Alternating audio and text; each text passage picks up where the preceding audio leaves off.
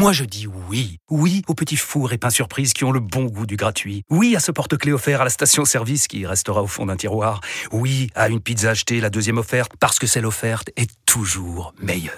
On préfère tous quand c'est gratuit. Chez Skoda, profitez de deux mois de loyer offert sur une sélection de modèles jusqu'au 31 mars. Portes ouvertes ce week-end.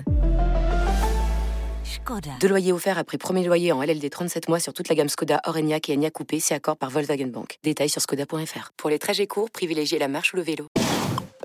Bien sûr qu'elle a raison, cette ex-députée socialiste. Elle n'a fait que rappeler la loi. Et je suis assez surpris d'entendre ce sympathique propriétaire de chien euh, qui ne répond pas à la question. Euh, ce propriétaire de chien était hors la loi. Pourquoi? Parce que euh, dans un train, bien sûr, les chiens sont admis dans les trains, mais à certaines conditions. Les petits animaux domestiques doivent voyager dans un contenant avec un poids qui n'excède pas 10 kilos. Les chiens qui sont en laisse, qui sont un peu plus gros, doivent voyager muselés.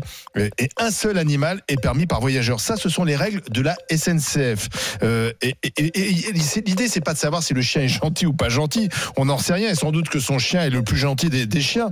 Mais euh, cette règle vaut pour les labradors, les boxers et même pour un bichon. Euh, s'il n'est pas dans un contenant fermé, il doit être muselé. Cette règle, il faut la respecter.